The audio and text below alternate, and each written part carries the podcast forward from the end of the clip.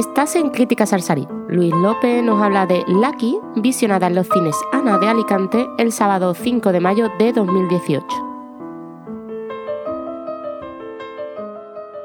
Acabo de ver Lucky, la última película que interpretó el magnífico actor casi siempre secundario Harry Dean Stanton, al que vimos, por ejemplo, en París, Texas. Es una ópera prima de John Carroll Lynch. El actor de, por ejemplo, hace de marido de Francis McDormand en Fargo, o también de el posible asesino Zodiac en la película del mismo título de David Fincher. La cinta tiene un comienzo magnífico, mostrando el día a día de un personaje de 90 años que ya ve cercana a la muerte, pero que pues sigue su rutina a pesar de ello.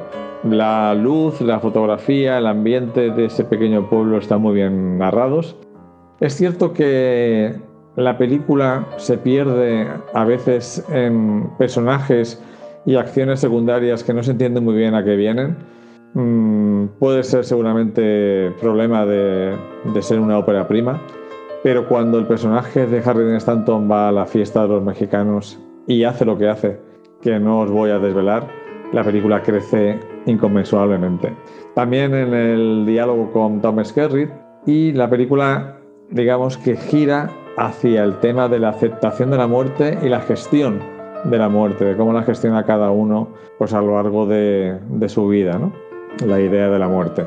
Y atención al magnífico plano final de Harry Dean Stanton mirando a la cámara y despidiéndose de nosotros. No sé si es que él, no, quiero creer que es porque es un magnífico actor, un grandísimo actor, y más que porque intuyera que realmente su propia muerte estaba cerca, porque murió poco después de rodar esta película.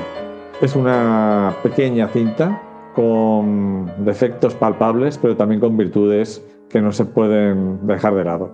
Por ello le doy un 3 a Lucky.